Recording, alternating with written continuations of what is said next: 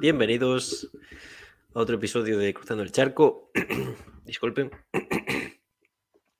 En esta ocasión eh, nos acompaña Manuel para eh, hacer una charla transatlántica para actualizar cómo se encuentra el mundo a ambos lados del, tenebroso océano. Eh, y eso, básicamente vamos a hablar de la actualidad y de la actualidad geopolítica principalmente, ¿no? Que es lo que, lo que, nos, lo que nos mola. Entonces eso, Manuel se conectará en un, en un rato y, empezaremos. Eh, antes de nada, eh, comentar que pusimos una, em, una encuesta o una caja de preguntas en Instagram. Eh, nadie se animó, solamente recibimos un cordial saludo de Historia Traviesa, que creo que es un, un podcast o una cuenta eh, relacionada con curiosidades sobre la sexualidad y demás. Ya decimos, no somos sectarios. Aquí no eh, hay que saber de todo en esta vida, ¿no? Si no, eh, se peca de soberbia. Entonces, bueno, si lo agradecemos y para la próxima ocasión, pues esperamos más participación en esta cuestión, porque es interesante que, que nos traten de enviar cuestiones, noticias, comentarios sobre la actualidad cuando hacemos este tipo de, programas. Yo creo que, sería lo eh, bastante interesante, la verdad.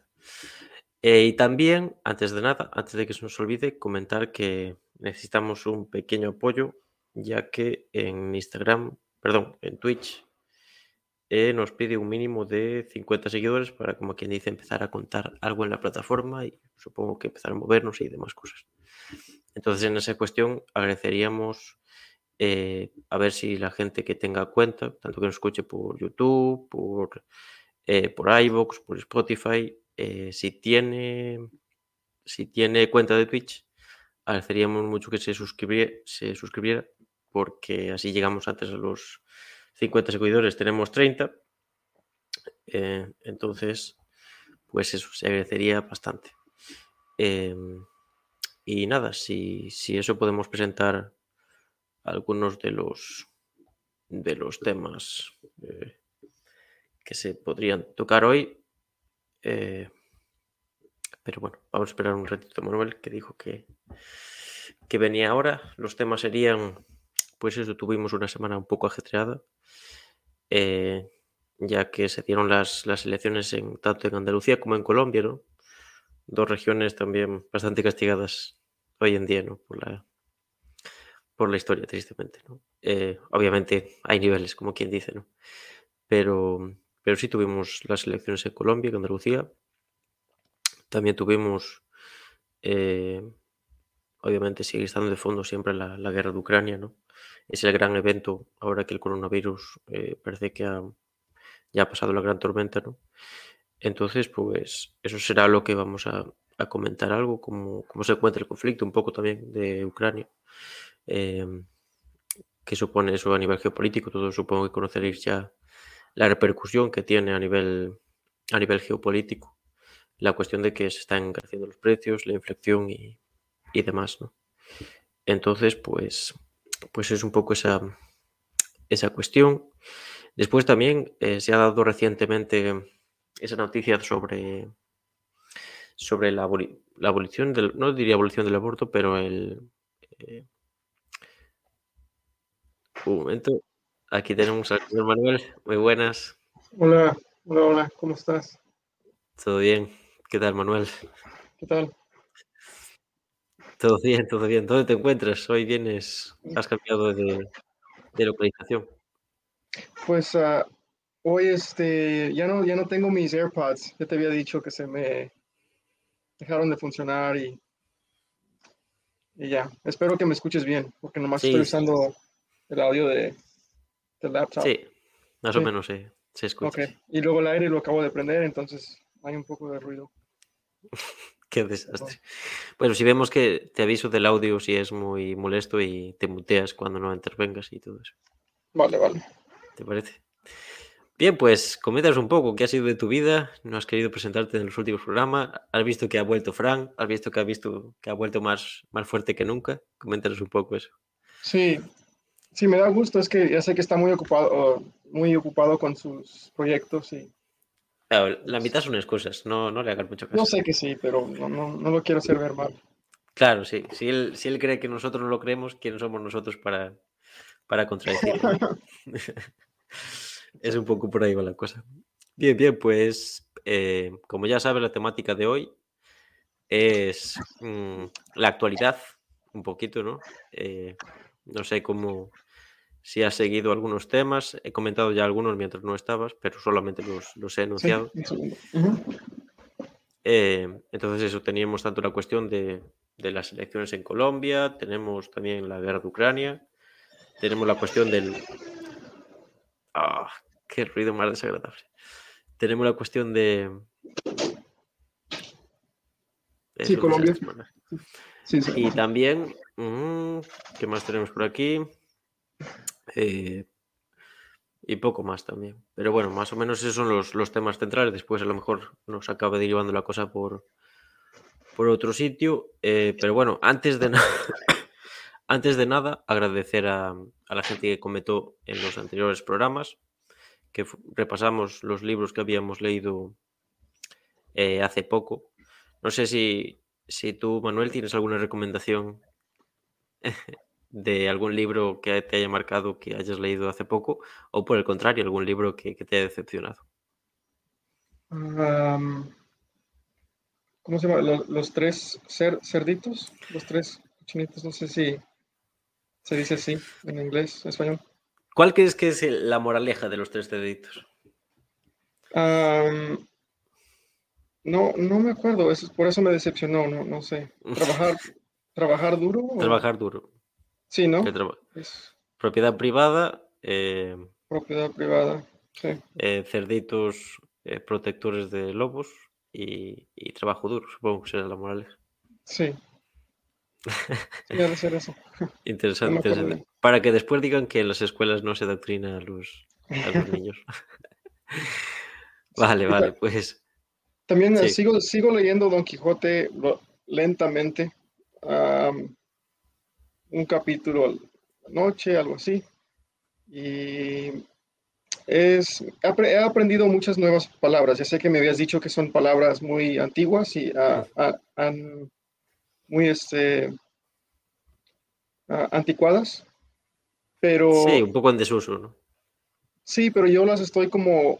le estoy dando una nueva vida. Están reviviendo con...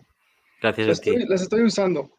Sabes que eh, me llama la atención una cuestión que es que mucha, mucho del vocabulario latinoamericano e hispano, aún conserva ciertas palabras a lo mejor que vienen de esa época y que aquí en, España está más en desuso. Eso me parece una curiosidad también interesante. me, parece muy curioso eso, que, no nomás en el español, pero en, inglés, portugués, en todo, en las colonias se, mantuvo el, el idioma ah, menos cambiado, o sea, tuvo menos evolución. Ha evolucionado menos, sí. Sí, y eso sí, se, me hace, se, me hace, muy curioso. Como el acento británico, dicen que uh, en, los, en, el tiempo de la independencia de los Estados Unidos, uh, es como hablaban los británicos como hablan los estadounidenses hoy en día. Igual uh, que según los reyes católicos en esa época, no usaban el ceseo, según no usaban el ceseo, hablaban como, como más como yo. Ah, sí. Como tú. Y también el portugués, portugués, también, eso fue el, eh, su cambio en pronunciación fue, fue muy uh, reciente, ¿no? Es, uh, antes hablaban más como español, más parecido al portugués brasileño. Igual en, en, um, en Canadá, el francés canadiense es también, um, como usan palabras antiguas, como igual que en, español latino, que usamos carro, que ellos usan como para, para, la palabra para automóvil, ah, usan también algo parecido como carro, que en Francia es como una carreta, algo así, es algo antiguo. Mm. Ellos usan la palabra o la cuestión de celular o así que se dice también en brasileño, así son, son cosas que quedan por ahí. Sí. Sí, y, mm, y nada, agradecer a la gente que comentó en el anterior programa. Eh, nos dice Joaquín GD que, que los burgueses con gafas eh, y lectores no le gustaban a Pol Pot. Estamos de acuerdo, yo creo que sí, porque Frank hizo una broma sobre, sobre que tenía una vida burguesa. No sé qué, qué opinas tú al respecto. Yo creo que no, pero bueno, son opiniones Sí, de Frank. había escuchado eso de, de que, que Pol Pot, Pol Pot no le gustaba gente con lentes. Que la gente con gafas que los jodían o algo así. Creo que sí, algo así, creo que sí. También bastante Horrible. Son comunistas, ya ¿sabes? Sí, ¿tú crees? Mucha Yo creo ignorancia. no. Yo creo que tiene más en común contigo que, Pot, que no creo. conmigo. Yo creo que sí, que también le gustaba la explotación del hombre por el hombre, como te gusta a ti. Es broma, es broma. eh, pero bueno, puede ser ahí. Eh, ese fue el comentario también. Agradecemos obviamente al equidistante, que eso siempre, los comentarios siempre ayudan en esta cuestión, a la cuestión del algoritmo y demás. Y también a Manuela Blume que, y a Emiliano Trujillo, que se suscribieron hace poco. Muchas gracias por sumarse al equipo del, de Cruzando el Charco. Bien, pues entonces vamos allá con la actualidad. ¿Qué te parece si, si, empezamos, si empezamos por algo muy, muy reciente y que te toca de, de primera mano? Toda esa cuestión del, del, aborto y también no sé si alguno, algunas medidas legislativas en relación a la tenencia de armas o algo por el estilo. No sé si nos quieres contar un poco cómo, cómo está esa cuestión. Sí, pues uh, sí, recientemente, sí, esos dos, um, esos dos ca casos se, escucharon en, en, la Corte Suprema, o no se escucharon, pero el de portar armas um, ocultadas, querían hacerlo ilegal, completamente ilegal en todos los 50 estados, uh, pero el, la Corte Suprema lo, lo, echó abajo. Lo, lo, lo negó, sí, y mm, es en parte, y ayer este salió con una, una carta pública uh, presidente Trump y dijo que el expresidente Trump, que gracias a él, básicamente, ya sabes, su ego, que gracias a él esto pasó porque él metió a tres jueces nuevos en la Corte Suprema durante su tiempo y es, es como uno de los récords porque es muy raro, ellos nunca se, no hay un límite de términos, ¿sabes? Uh, están por vida hasta que mueran o se retiran y um, por suerte murieron unos uh, durante la época de Trump. Uh -huh. Pero el que, el que lideró este movimiento es uh, Clarence Thomas, es el único afroamericano de la Corte Suprema y él fue nominado por, por Reagan y es conservador, es, es de la y aún derecha. Está, y aún está de los tiempos de Reagan. Sí, sí, o hay, hay, había uno, había uno que era de los tiempos de de, de Carter. Kennedy. No, Ah, pero casi, o sea, Sí. o sea, um, fíjate que, que Biden ha estado en política desde, desde Nixon, si puedo creer eso, desde Nixon, nunca ha trabajado en su vida, él nomás es político. Es mi- multimillonario, ¿cómo, cómo pasa eso? Pero bueno, y Clarence Thomas um, ahorita es, es el héroe de los conservadores porque aparte de eso, de las armas, el siguiente día, que fue que ayer, uh, ontier, um, Roe versus Wade, esa, ese uh, caso fue, no sé cómo se dice en español, overturned. Retirado. Sí, sí, porque Sí. es, una, es un caso muy famoso, que una, una mujer que supuestamente la habían violado y todo eso, y se embarazó y quería abortar, no más porque ella quería abortar, porque fue viola- violada. Resultó ser falso, la mujer al último dijo que no era cierto, que fue todo mentira, um, nomás quería abortar. Y, um, pero ha sido la ley por unos 50 años. Mm, Pero ahora esto no cambia mucho. O sea, en, en como 40, y- no sé, 30 y tantos, 40 estados ya va a ser um, ilegal o difícil um, abortar. Pero no quiere decir que en todo el país. Aquí en California puedes embarazarte y abortar todo, cada mes que quieras. Pero, pero entonces, ¿qué, qué viene a cambiar la ley? Porque antes ya había una serie de estados que no lo permitían, ¿no? No, to- todos, eh, esto es la- la- el caso, el Roe versus Wade, que permitía abortar en todos los estados. Sí. Había algunos que lo intentan de hacer más difícil, porque sí son muy conservadores, muy, muy cristianos, especialmente en el sur, el centro del país, y intentan hacerlo lo más difícil posible para los médicos que practican eso y, a la gente y todo eso. Hacen ciertas restricciones, pero no, es, no era ilegal. Sí, pero la gente de esos estados puede irse a abortar, por ejemplo, a California. Sí. Ah, sí. Ah, de hecho, ayer también estaba en Twitter que hay estas compañías um, están, van a pagar para que sus empleadas o lo que sea vuelen a otros estados para abortar. Les pagarán sus... Ahora van a tener vacaciones también, aparte de aborto. Es una cuestión, es que aquí eh, quien más ha movido la noticia ha sido la, la izquierda generalmente y lo vendían como si eh, en todo Estados Unidos hubiera derecho al aborto desde prácticamente desde los años 60 cuando se conquistan los derechos civiles y lo que se habría hecho ahora es negarlo. Sí, no, todavía va, a haber aborto. Sí. Ah, vale. pero claro, sí, pero no era una cuestión de... Yo lo vendía como si de la noche a la mañana hubiera desaparecido el derecho a abortar y no es, y no, es así, tal como está diciendo, claro. Depende también de los estados, pero claro, la, ese caso que tú comentas, que era la base legal para abortar en cualquier sitio, em, como quien dice, eh, no es un derecho civil conquistado, es en base a la jurisprudencia eh, que, se permite, no es, no es ni un derecho en la Constitución ni nada por el estilo, ¿no? Sí, correcto, es un, caso con precedentes, ¿sí? Sí. Sí, con precedente.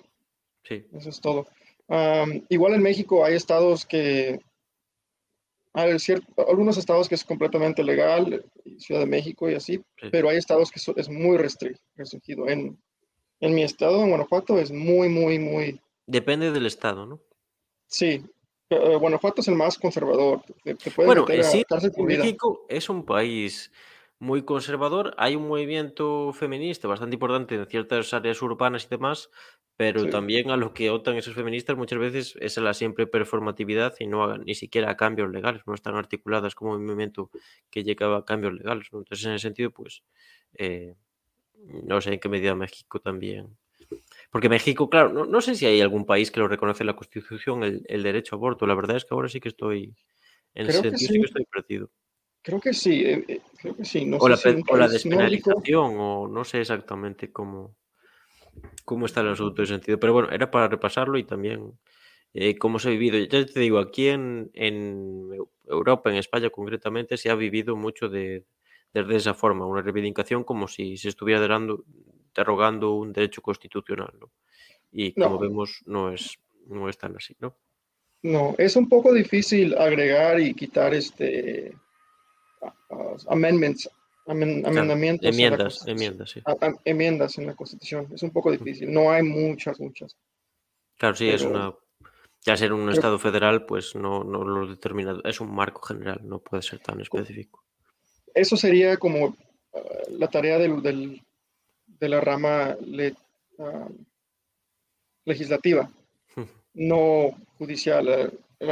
supuestamente la Corte nomás está allí para interpretar la ley. Y lo que interpretó la ley Clarence Thomas era de que la vida empieza en concepción, no sé qué hizo. sí, sí. pero no, no crean que es completamente ilegal aquí. Claro, no es, ni era antes un derecho civil establecido en todos los estados que... No, claro. nunca. Claro, eso, lo hay que dejar claro en esta, en esta cuestión. Bien, pues con esto ya pasamos a, otro tema, que es la, la, cuestión electoral de Colombia, ¿no? Porque eh, en primera instancia eh, el candidato que finalmente salió ganador, eh, Petro, que nunca me sale el, nunca me sale el nombre. Enrique. Enrique Petro, ahora mismo eh, no sabría. No sabría decirte, pasó a, eh, a la segunda vuelta, a un balotaje. Gustavo. Con, un, ah, Gustavo Petro, cierto. Gustavo Petro. no sé mucho de él, la verdad. Yo tampoco. Yo eh, no sé si, si, tú has escuchado si él ah, fue exguerrillero de las FARC. ¿Puede ser? Sí, sí fue exguerrillero, es, es lo que sé. No, no sé si del, del FARC. Ah, claro, sí, también depende. Pero... Sí, por, por la coalición del pacto histórico. O Eh, M19. ¿Cómo? Estaba en M19. Ah, no era la FARC. No, pero es igual de malo. Son, eran los que se... No, um, se puede juzgar como malo o bueno, Manuel. Depende de toda la situación. pues asesinaban gente y, y- y secuestraban gente. Eso no es, no es Y, bueno. y los, los falsos positivos eh, son, son positivos, que valga la redundancia, ¿no? Pero son buenos los falsos positivos. No, los Yo falsos creo que son igual de malos. Yo creo que son igual de malos. Son mal, son malos. Eran malos. Bien. O sea, mató a alguien, mató a gente, quizá. Quizá era asesino. No se sabe. En eso estamos de acuerdo. No, pero para repasar un poquito la cuestión, eh, tenemos la victoria de Petro que fue contra Fico Gutiérrez, ¿no? Que era. Ah, no, Fico Gutiérrez se quedó en.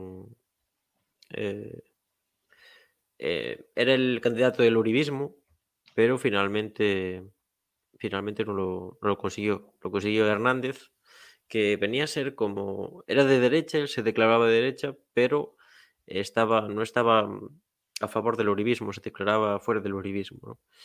Eh, por eso todo lo que comentamos de la importancia del uribismo en el país. eh, Colombia tal vez es el país más alineado con, con la OTAN y con Estados Unidos en la región. Tiene al lado a, Venezuela, ¿no? Una historia, pues ya digo, eh, realmente muy convulsa. Es un país que apenas se puede contar con los dedos de las manos los años de supuesta estabilidad que se darían eh, en él, ¿no?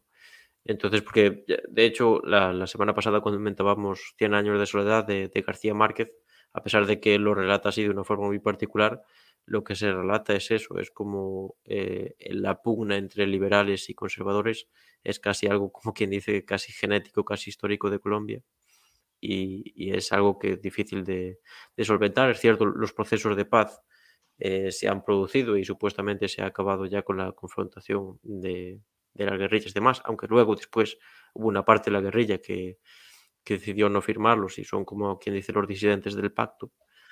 Pero, pero la, confrontación sigue ahí, la región del Cauca, principalmente que es la zona de, narcotráfico y demás, pues es la mayoría de los, eh, aquí se le llama, en la izquierda se le llama líderes eh, sociales, sindicales y demás, pues bastante, bastante reprimidos y demás, ¿no?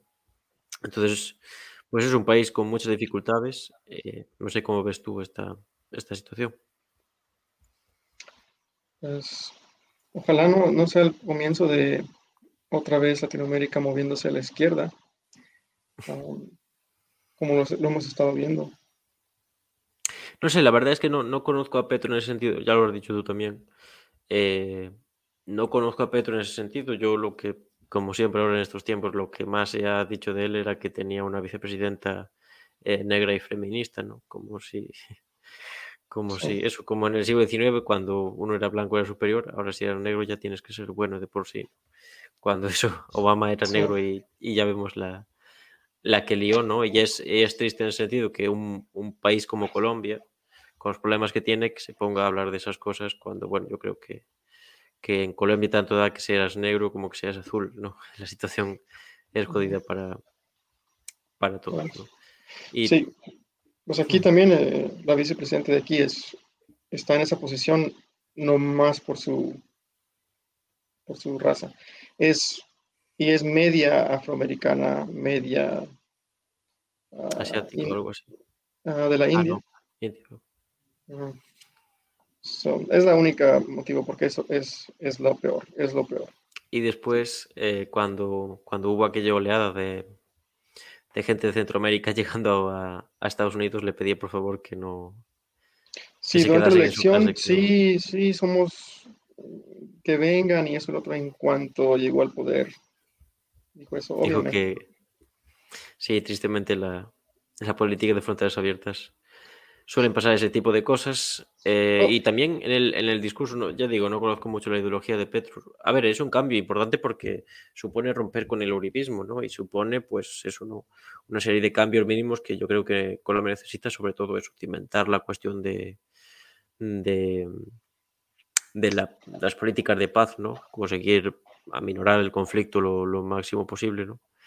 Y eso, y conseguir abrir un bloque un poco más propio y no ser tanto una, una colonia de la OTAN y de Estados Unidos en, esa región, porque como hemos visto, pues no le ha reportado eh, mayores beneficios.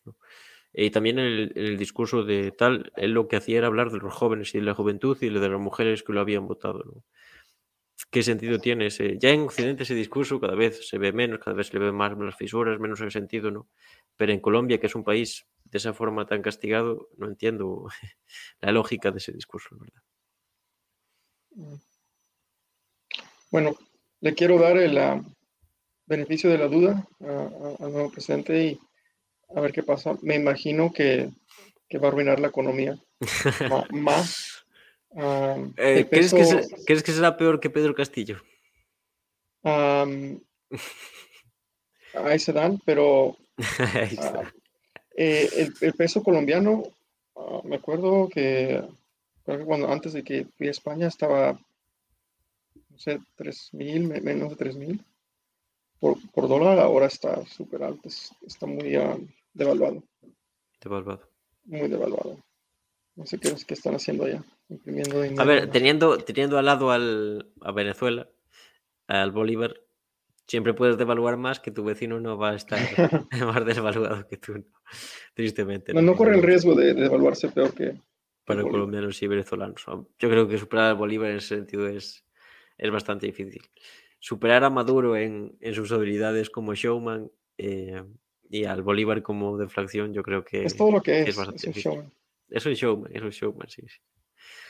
Pero bueno, también hay que tener eh, calidad para ser showman, ¿no? No todo el mundo vale, como quien dice. Y, um, iba a decir también de, migración que hay otra caravana que viene a, que está en México, muy grande, uh, con mucho africano de África. Y creo que había una, encuesta en países africanos, sub, subsaharianos, y decía como no sé qué porcentaje súper alto, era alto, como 44% si pudiera hoy te irías del país al, occidente y 54% dijo sí. O sea, no importa su familia, lo que sea, se va. Y es África es el, continente con población que está creciendo más ah, rápido. Para el año 2050 va a ser la mitad de la población, es proyectada a ser la mitad de la población del mundo. Ah, no sé, 3 mil millones de personas o más, algo así y que fue ayer, ayer miles de africanos quebraron o derrumbaron o se escaparon escalaron la, la cerca fronteriza en Melilla. Ah, sí, eh, lo teníamos para hablar después, pero sí, podemos hablar de eso ahora si quieres, sí.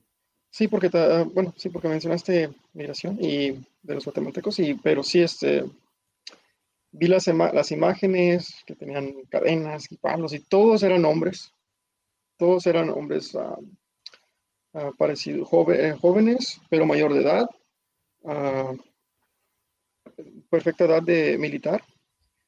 Y sí, cruzando la, la, frontera porque ven que es, que es fácil en cuanto cruzan ya tienen derechos de quedarse sí viste que la Cruz Roja estaba allí dándolos y todo, y estaban todos gritando. Bueno, como eso yo siempre, siempre te lo critico que con eso hay mucha demagogia. Lo que yo he leído y he podido informarme es que eh, serían alrededor de unos 2.000 eh, eh, que se internaron en la zona fronteriza.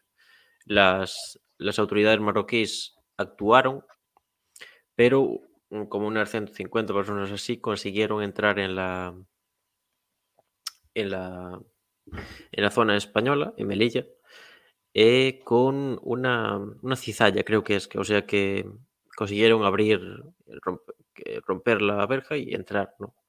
Eh, ya digo, y se cree que en la zona marroquí, en los enfrentamientos entre las Fuerzas Armadas, supongo, bueno, la policía marroquí y los, los inmigrantes, eh, hubo como unos 20, 30 muertos por lo que se conoce que eh, son fuentes que dan la, policía marroquí, ¿no? No son fuentes directas, hay unas imágenes de gente tirada en el suelo, ¿no? Y son bastante impactantes. Eh, entonces, en ese, en sentido, ya eh, anteayer o así hubo otro salto de la valla eh, en este caso lo que era lo estándar, un grupo más pequeño que consiguió internarse de nuevo. Y esto, claro, esto abre un nuevo paradigma porque ahora con, la, con el reconocimiento del, del Sáhara marroquí por parte, bueno, de Sáhara como parte de Marruecos, eh, por parte del gobierno de España, se suponía que hasta las próximas elecciones no iba a haber eh, incidentes de este tipo. ¿no? Eh, claro, lo que vemos es que un convoy de 2.000 personas se ha internado, es decir, Marruecos no tiene suficiente control de esa gente como para no, ver cómo se mueven 2.000 personas hacia la frontera. Es decir, eso ya te crea las dudas.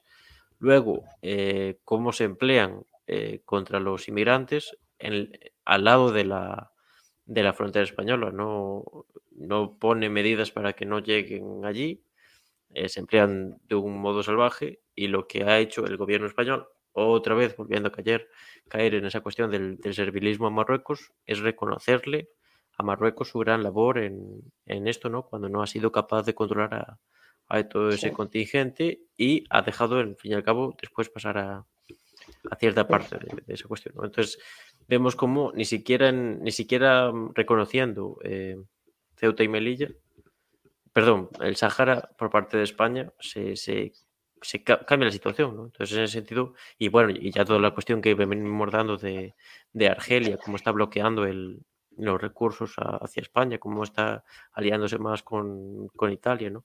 Cómo va a subir el precio aún más de los eh, del gas y demás. Entonces, pues en ese sentido, pues vemos como tristemente todo se encamina hacia, hacia la misma dinámica. Sí, sí, yo leí que había 49 agentes de aduanas españoles que hirieron. Ah, muertes no había, no había leído sobre muertes, pero ahorita lo, busqué, 18, 18 muertos. Sí, 18, 20, ah. las, las cifras oscilan, sí. sí. se cree que podrían ser más.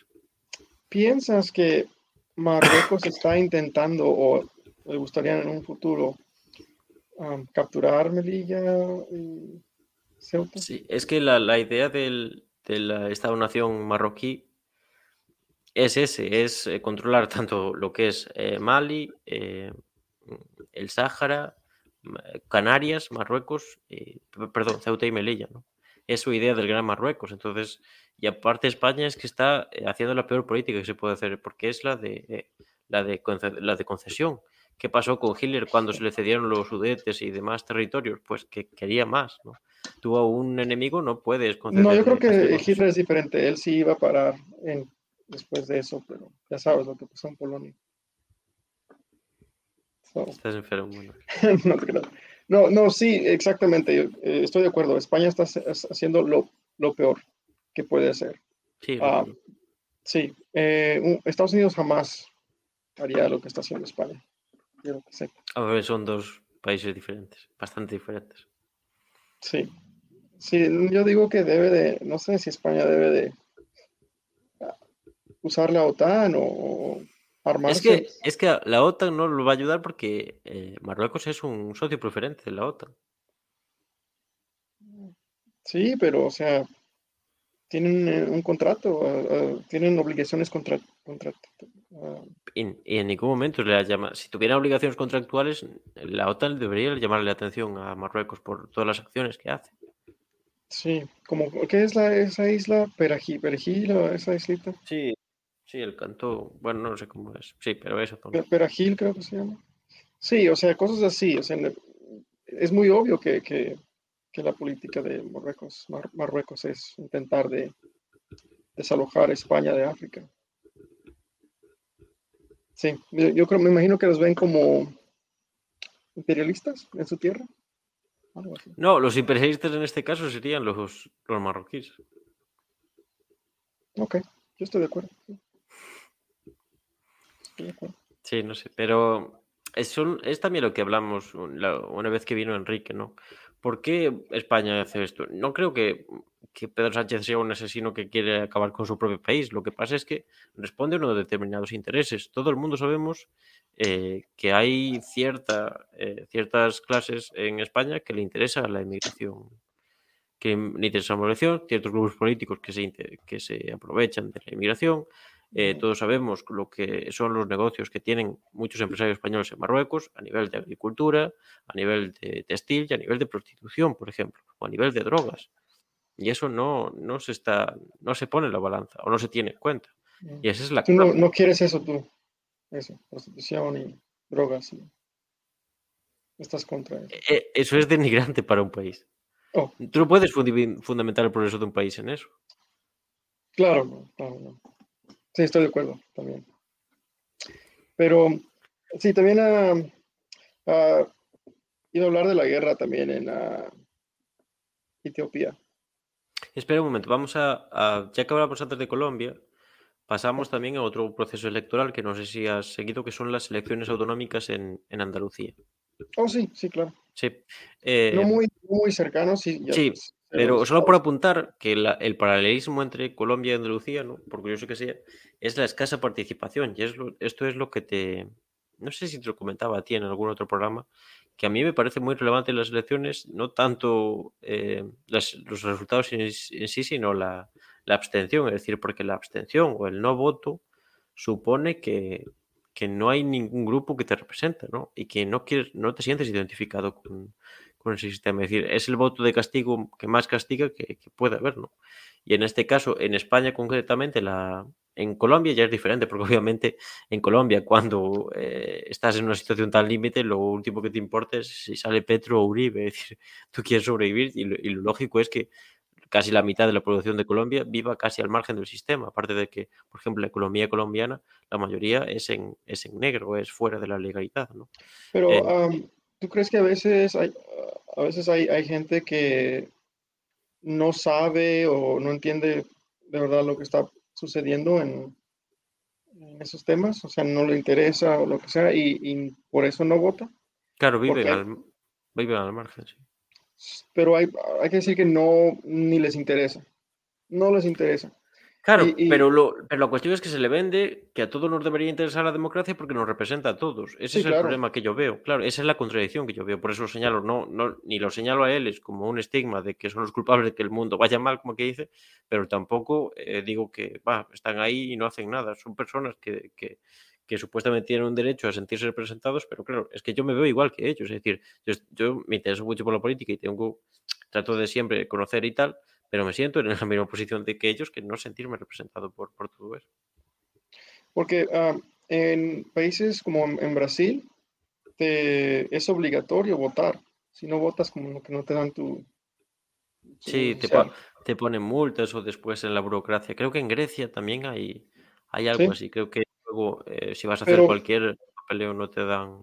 Creo que pero eh, ahora vas a tener gente que no sabe, quizá no debe ni de estar votando, votando, porque no, Pero no es que, saben de es que. Manuel, vivimos, eh, por la constitución de la producción y demás, vivimos en una sociedad de masas. Es decir, esa gente se tiene que involucrar en, en la política. Si Se, no, se debe, yo digo, yo estoy de acuerdo, se debe, pero algunos más no tienen ninguna interés, no, sab- no, no saben y van a votar por, ah, el- me gusta el color verde o lo que sea.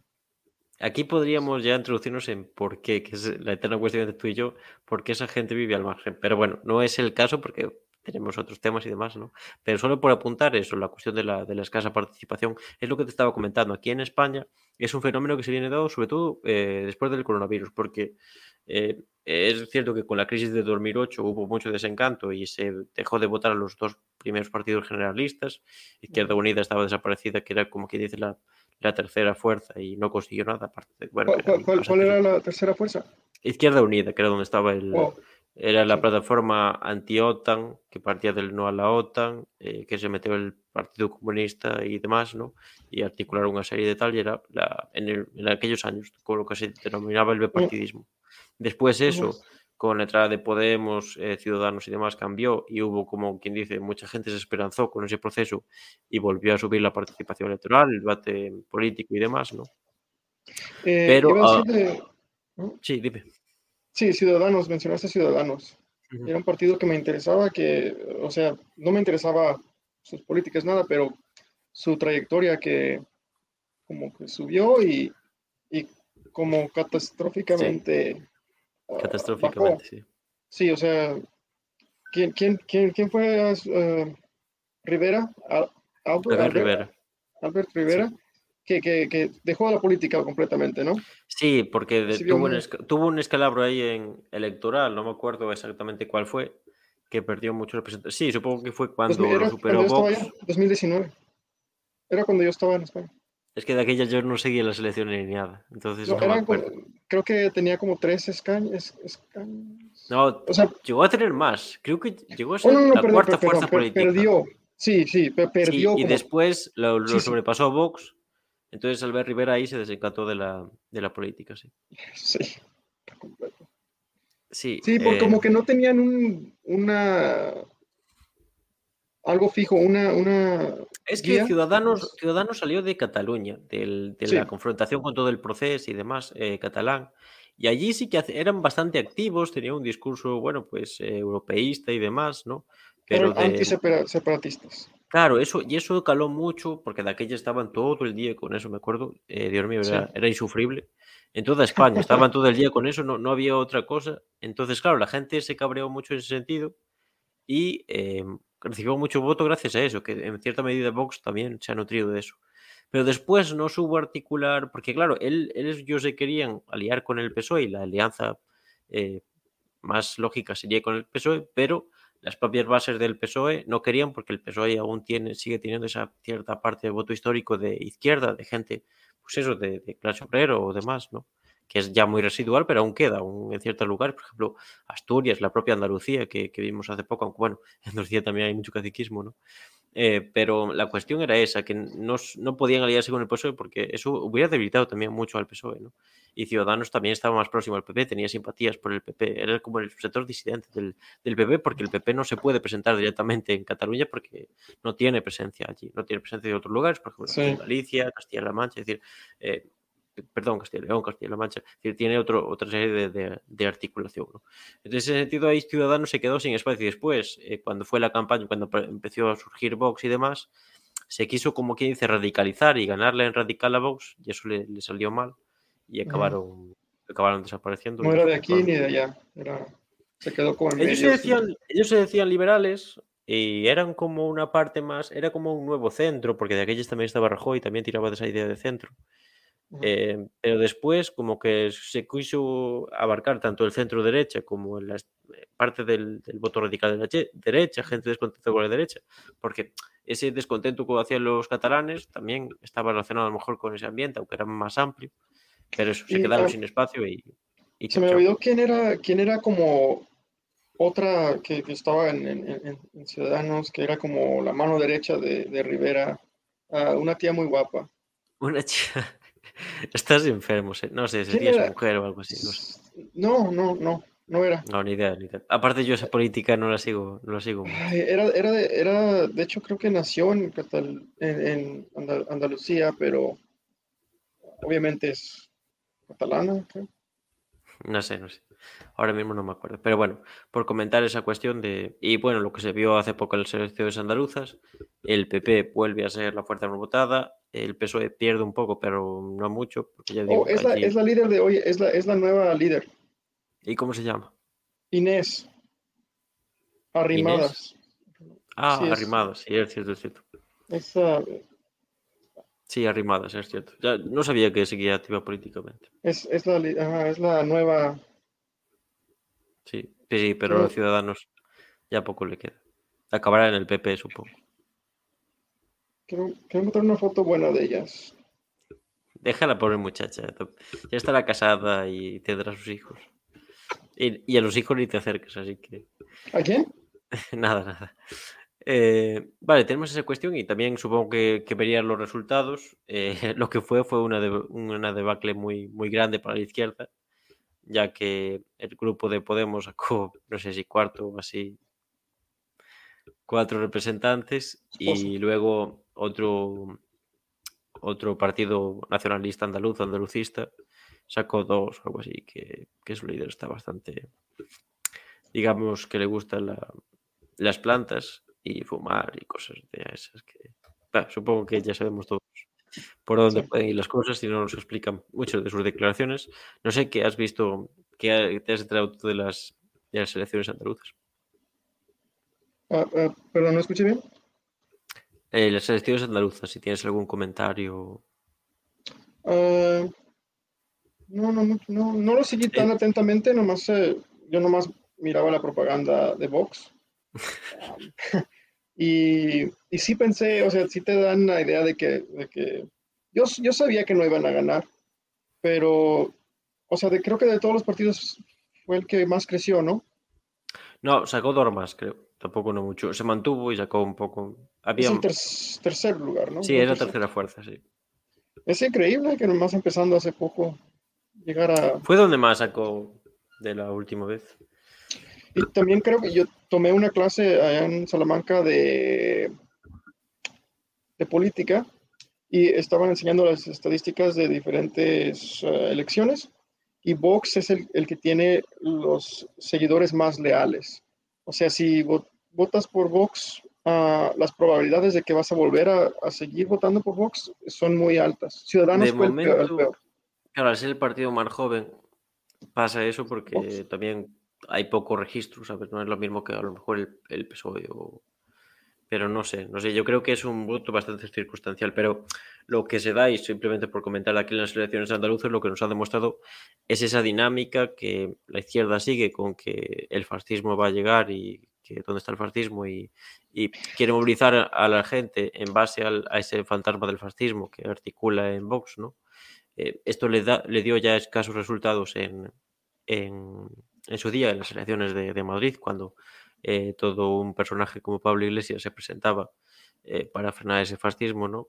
Eh, no le fue bien y se tuvo que retirar y en sí lo que hace es eh, presentarnos lo que sería el panorama para las próximas generales, ¿no? Todo el hastío contra el gobierno de, de Pedro Sánchez, la disolución de Podemos y de Ciudadanos y la victoria de- del PP, aunque seguramente apoyado por, por Vox, porque las, las, eh, las matemáticas a nivel nacional no son tan fáciles como las, las autonómicas. Simplemente por, por apuntar eso, es mi análisis, ya digo. eh, si hay gente que piense de forma diferente, puede dejarlo en los comentarios y, y serán respetados como bien este señor que tengo delante.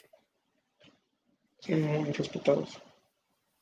Pues bien, bien, ahora simplemente ya estos, estos minutos finales, eh, hay cuestiones como la, la guerra en Ucrania, ¿no? Se está dando un, un avance importante por parte de, de Rusia, ¿no? Hay bastantes problemas también a nivel de, inflación y demás por, por las cuestiones comerciales de, de los alimentos bloqueados en, en Ucrania, que no puede salir por mar, cómo se ha reforzado el mercado interno ruso, ¿no? Todas esas cuestiones. No sé si nos has contado algo. Creo que era Severodonés o alguna zona de esas. Yo con esos nombres soy malísimo y con la localización, que fue una de las últimas regiones en la zona del Donbass que, que tomó Rusia. Un avance importante, ¿no? Ya vemos un avance lento, pero bastante, bastante importante. Su- supuestamente lo... Yo no creo que, que las noticias nos están llegando tan claras. Ah, veo algo de la izquierda y dice completamente diferente, algo diferente, de la derecha completamente diferente. Ah, he leído que oh, todos los rusos están violando y ma- matan a niños y todo. Ves las noticias de prorrusias y dicen, no, la gente, la misma gente ucraniana eh, están siendo alojados por, por los, los, ucranianos y están esperando a, que, a las tropas rusas que les dan alimentos y les ayudan y no sé qué, y están apoyando a Rusia.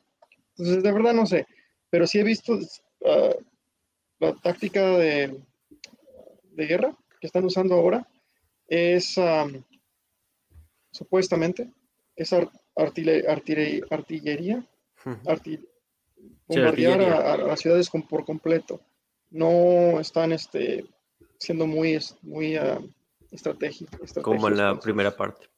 Como en la primera parte, sí, y es lo que está funcionando. Yo creo que están diciendo, ¿sabes qué? Vacía toda la población de ciertas zonas, vamos a nomás capturarlas, no importa si destruimos las, la infraestructura, que quizá uh, después va a tener que reconstruir Rusia. Um, antes sí querían, oh, no hay que bombardear este, plantas energéticas, plantas energéticas o, o, puentes. Ahora no les importa, nomás destruir todo. No sé si Putin nomás no quiere quedar en ridículo, de que los están ah, derrotando los ucranianos. Pero, pero sí, eh, la conclusión de esta guerra sí va a ser una victoria, ¿cómo se llama en español? Ah, pírrica. Pírrica. Pírrica rusa. Creo, creo que eso es por, un general o algo romano. No, esa, no me acuerdo. no, es por. Sí, eh, cuando pelearon los griegos. Eso eran los, los falanges griegos contra los, las legiones romanas. Al último ganó Roma, pero sí, fue una, una, con muchas pérdidas. Pero al último terminaron con... Era, era pero, pero que era por el general, por lo que se llama Pirrico. ¿Era el lugar o el general? Eh, me acuerdo. Yo, sé que era en el noreste de... noroeste de, de, Grecia, um, de Pirates, ¿no? A ver. No sé. No sé, pero ya aventurándonos en esta cuestión de la guerra, tú ya has dicho que va a ser una victoria pírrica, pero tú. sí, sí, el, rey de Pirius. Era, pero que era. Eh, el, rey de griego. griego, sí. Ah, vale, vale, vale. Vale, pues aparte de esta anécdota histórica, eh, ¿tú en qué punto crees que va a llegar? ¿Hasta qué punto crees que va a llegar la guerra? Porque, claro, ahora está la cuestión de. Anteriormente teníamos los, los acuerdos de Minsk, ¿no? Ahora estos ya no, no son válidos, ¿no? Y, pero claro, ahora Rusia le va a imponer, con toda su lógica, ¿no? Eh, la anexión de las, de las regiones que ha, que ha invadido, ¿no? Que ha invadido de facto, ¿no? Incluso Crimea, eh, Lugansk y Donetsk principalmente, ¿no? El este del país. La zona más rica también, ¿no? A nivel industrial y demás. Entonces, claro, ¿tú hasta qué punto crees que llegará la guerra? Es decir, si seguirá mucho tiempo, eh, ¿qué condiciones crees que o qué factores crees que pueden terminar con la guerra como tal, ¿no? O si se quedará ahí un conflicto enfriado que básicamente es lo que tenemos desde, desde la primavera del Maidán, ¿no? Eh, no sin intervención, no con intervención rusa totalmente directa y clara, aunque en Crimea sí que hubo, aunque es un poco dudosa la cosa, eh, porque esto lo planteaba eh, precisamente Juanjo Prego, que tiene un canal de YouTube que son crónicas del estepa rusa, ¿no? que hace unos análisis muy interesantes. Marquina, junto a Marquina, creo que son los, los periodistas que, que, más tiran del tema. ¿no? Y planteaba esa cuestión de, de, hasta qué punto crees que podrá llegar la guerra, eh, cómo se podrá acabar. Yo, yo le comenté que a lo mejor la cuestión era Odessa, es decir, era dejar a, era quitarle el, el este al, a Ucrania quitarle después la, salida al mar y dejarla como un estado eh, inhabilitado que a lo mejor, aunque se incorporase la OTAN, no fuera operativo, no fuera una amenaza. Eh, ¿Tú cómo crees que, se puede acabar, como que dice la guerra, o qué perspectivas crees que puede tener? Pues para empezar, eh, como estabas diciendo, sí, ha estado como un estado desde el 2014, una guerra fría. pero eso es debido a, la corrupción en Ucrania, que, que era tremenda, siempre lo ha sido. pero es otra, otra cosa. Eh, en el libro El arte de guerra de Sun Tzu, dice, es un gran, gran error hacer, tener una guerra prolongada. Tiene que tener como un objetivo concreto y, hacerlo lo más rápido posible. No quieres tener una guerra prolongada porque vas a, de, desgastar tus, Sí. Eh, y en este caso, yo creo que sí, los rusos pensaban que iba a ser muy fácil, muy rápido, como en, en ah, Siria, como creo que estaban bombardeando no sé cuántas veces más que Estados Unidos contra ISIS o Daesh. Los bombardearon ah, muy efectivo, muy este, fue muy efectivo su, bombardeo.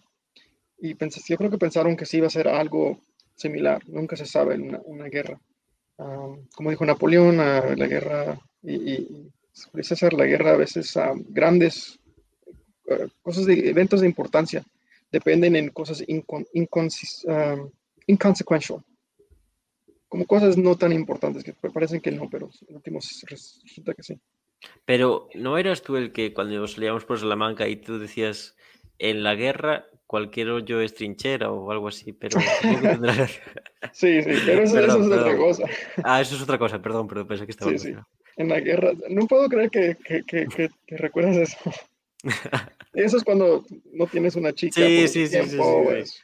Más o menos creo que recuerdo, recuerdo. Sí, Sí. Pero sí te acuerdas que Putin cuando en el, ah, en el alba de, de- de la guerra, no sé si se dice así, Qué bonito. días antes, día antes de la guerra, sí, el día antes de la guerra, estaba hablando con sus ministros y cada uno se presentó y habló y, y dijo, su, su- dijo su paz, o tal cosa, tal cosa. Sí, básicamente todos apoyaban a, a Putin. No, sí, tienes razón.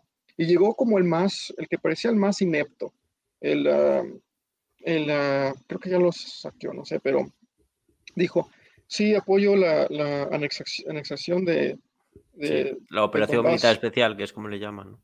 Sí, pero dijo la anexación a Donbass, a, a- a- Luhansk y, y- Luhansk y. Donetsk, Ah, Donetsk, a, a la, a la, a la Federa- ah, Federación Rusia. Y Putin dijo, no, no, no, para, para, dijo, de eso no estamos discutiendo eso. Ahorita dijo, no estamos discutiendo eso. Esto es que si debemos de reconocerlas como repúblicas independientes.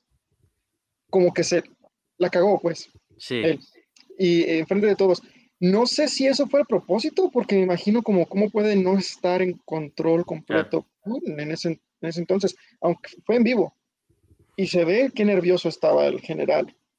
Ah, y básicamente eso, no sé si es cierto, no sé si, si, si lo hizo a propósito, pero enseña lo que de verdad su objetivo es, ah, anexiar territorio, ese territorio ucraniano. Y como dices, Odessa, ah, creo que ah, era una ciudad muy rusa. Hablaban más ruso que ucraniano en, esa ciudad. Y tomando eso, sí, como dices, va a bloquear completamente. ah, Ucrania no va a tener acceso al, Mar Negro. Y va a ser como otro, espera Rusia, como otro Belarusia. Pero ahora sí, sí sabes lo que está pasando, que están haciendo básicamente el, el idioma ruso ilegal, básicamente. en Eso, ya- eso no ya apoyo. ocurría, eso ya ocurría anteriormente. en Pero ahora están diciendo no pueden poner este televisión, radio, música, todo Sí, sí, ah, lo están haciendo legal. Entonces, en vez de ah, Putin, creo que sí también ah, mm, mal calculó esto. O sea, imagínate, imagínate si España tenía mucha gente que hab- hablaba español en Portugal. Eso es una es un bien, es un ¿cómo se llama? Un asset.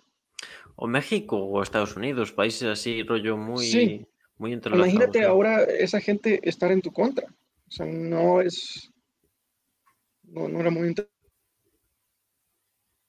inteligente en ese sentido. Pero terminar, ¿cómo va a terminar? Es um, dos, dos, dos formas. Si Ucrania um, ve que no va a haber más ayuda de- del occidente, se rinde, o no se rinde, pero va, va a tener este una um, Un acuerdo, sí, este como el acuerdo de. ¿cómo un armisticio, sí, algo así. Sí. Am, sí. Esa es la primera forma. O si, si Rusia captura lo que tiene que capturar y, y- y ellos empiezan a, a nomás reforzar esa fronte- nueva frontera y, y- pero no sé si ese es, eso es el objetivo, como dice, quiere que Ucrania se quede como ah, neutral, Sí, que no se meta, porque la verdad sí, sí entiendo la- el punto de vista ruso, que ahora están completamente encirculados. pero el, el modo, es decir, la propia invasión, Sí, la propia actividad militar, eso fue un error bastante grande porque eso va a generar, es que le dio muchos argumentos a la OTAN. La OTAN salió reforzada con, es decir, todo ese cordón de países, Polonia, Hungría, todos esos países, no tanto Francia, Alemania y tal, porque entienden lo que supone venderse a la OTAN y venderse directamente, directamente y, y por bajo precio a Estados Unidos, pero todos esos, esos países, Polonia, Estonia, Letonia, Lituania, los países eh, bálticos, todo eso, los bálticos, no, los, los, los nórdicos, se van a vender y se van a entregar con tal de que les dé seguridad contra Rusia, van a hacer lo que sea. Entonces, Bálticos también. Europa, Europa también se fragmenta en ese sentido. Es decir, Um, existe un, un bloque más, más propio, otro que es vendido a la, a la propia OTAN. ¿no? Creo, creo que es lo más. ¿Y si escuchaste lo lo, que pasó con, ah, di- dices los bálticos? Yo creo que también igual, los bálticos. Sí, los plásticos ah, también, sí, sí, sí. Litu- Lituania acaba de...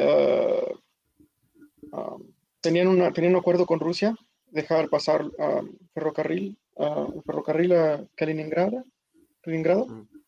y ahora ya lo, lo, lo canceló, ilegalmente, pero Sí, sí, sí. de guerra. Entonces no sé si Rusia va a querer ahora invadir a Lituania, porque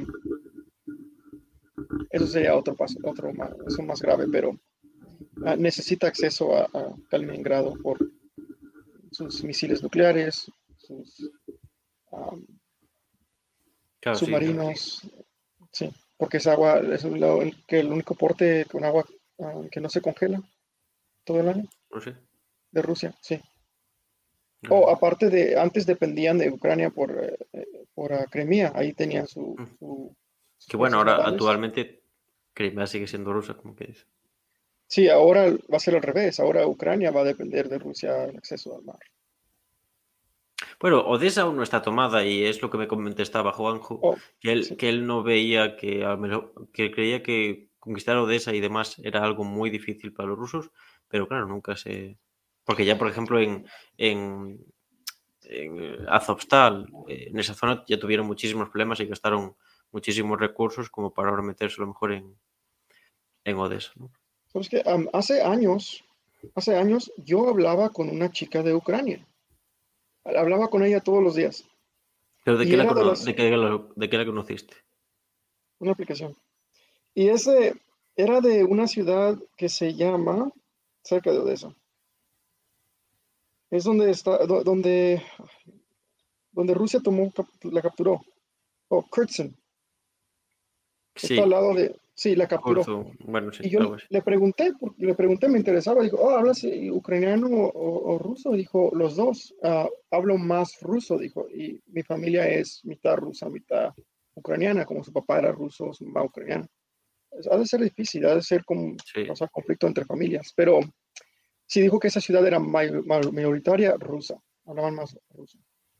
Me pareció... Es que la, me- la propia población no lo entiende mucho, es decir, eh, la comunidad rusa y, y a no ser sacando los nacionalistas de ambos dos países, que son al fin y al cabo quien más mueve la guerra y quien más son movidos por la propia guerra, son comunidades hermanas, es decir, y culturalmente son muy próximas, ambos ortodoxos, es decir, sí. las variantes culturales son... Sí, mir- miré un meme como de países ah, de habla, países ro- ro- romance, de, de idiomas romances, y todos abrazándose y todo, Italia, España, Portugal, Francia, y países como am, alemánico, alemanos, como ale- países Anglos, sí. anglo, anglos, ajá, como Estados Unidos, eh, Estados- Inglaterra, Alemania, abrazándose y todo, y países slavos que hablan idiomas similares, son, tienen el mismo origen y se, entre ellos se odian. Ah, mi novia, mi novia, mi novia, sí, ya, polaca, por algún motivo odiaba Rus, odiaba el idioma ruso, Sí. odiaba a la gente rusa, odiaba a Rusia. Los Tenía un odio por- como, en parte por anticomunistas y antirrusos, que bueno, que en parte se entiende. yo no, es, era una mujer muy inteligente y lógica y no entiendo por qué tenía tanto odio Claro, contra- eso es el rollo nacionalista y todo eso es, es no, difícil. Lo no. importante es que, es que no te odiase a ti, Manuel. ¿Perdón? Lo importante es que no te odiase a ti, aunque odias a Putin. No, no, ah, ya me, ahora me odia. Ah, bueno. Claro, le pusiste los Oh. cuernos cualquiera. pasó algo ah, conectado a ella. Hace unos días yo fui a jugar póker con, con mi jefe y la chica que estaba dando las cartas era polaca, muy guapa, muy guapa, un cuerpo, cara, todo muy guapa. Y se llama Marta. Y alguien dijo, oh, algo de Ucrania. Y porque ella se parecía ucraniana, yo me imaginé que era de Rusia, Ucrania. Y dijo ella, oh, pero yo soy polaca, dijo, yo soy polaca. Y jugando, yo no dije nada y luego dije, dije Marta, así, porque leí su nombre, Marta, dijo, "Ah, porque la he visto antes. Y le empecé a hablar, platicar, y me dijo, hoy, y tengo una foto, tengo fotos de- de- del teléfono de mi ex, porque se metió a Tinder y le tomé fotos, pero está en polaco, en todo este, este tiempo he tenido las fotos, pero nunca lo he leído. Y le dije, ¿me puedes ayudar a traducir esto? Y dijo, oh, sí, claro, ahorita, me, ahorita que estoy en break. salí con ella y conseguí el número de ella. A, a la audiencia no, no, le interesa eso, Manuel. Eres un depravado y un Sí, es una anécdota, pero esa... Pero sí, pero no entiendo, porque ella también, esa, Sí. esta chica también, estaban hablando de política y también odia a Rusia. Sí, ¿Y sí, qué- qué- es- el sentimiento antirruso en, en Polonia es, es muy, muy fuerte. Y también, Pero- también en los Países Bálticos hay, hay, hay, hay una población rusa muy grande en, Mm. en Estonia, como uno en cada cuatro en Lituania, y también ellos an- odian eso porque en el tiempo soviético ah, reprimían su idioma. Eran los que mandaban. claro. Sí, y ahora están como tomando su venganza. Y hay rusos en Sí. Lituania que En no Polonia es algo parecido. Sí, sí, también. ¿Qué se le va a hacer? Pero bueno, esto ya podríamos ir cerrando. Teníamos también otras cuestiones sobre eh, el golpe de Estado que recientemente hubo en Túnez o la cuestión de Turquía y demás. Pero bueno, yo creo que ha quedado una hora, está bien.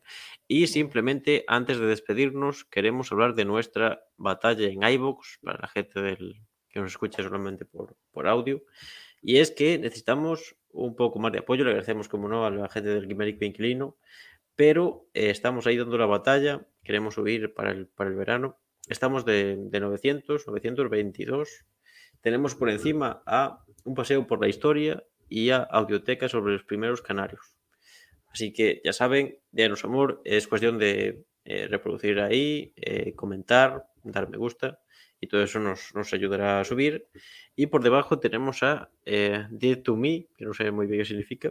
Y después está Mayday, Catástrofes Aéreas, National Geographic, no sé de qué va. Pero bueno, ya saben, tenemos que salir de ahí, tenemos que subir. Entonces, bueno, le agradeceríamos a la gente que, que nos dejara su comentario, un me gusta en iBooks, también que se suscribiese, eso siempre ayuda. Y, y nada, Manuel, no sé si tienes algunas palabras para, para despedirnos y nos vamos. Sí, bueno, este. Fue un placer hablar contigo. Hasta la próxima. Como siempre. Igualmente, Manuel, siempre, siempre es enriquecedor. Bueno, pues nada, esto ha sido todo. Esperamos que os haya parecido interesante y a ver si el siguiente fin de semana ya podemos ver los tres al completo. Crucemos los dedos por el que así sea. Cuídese.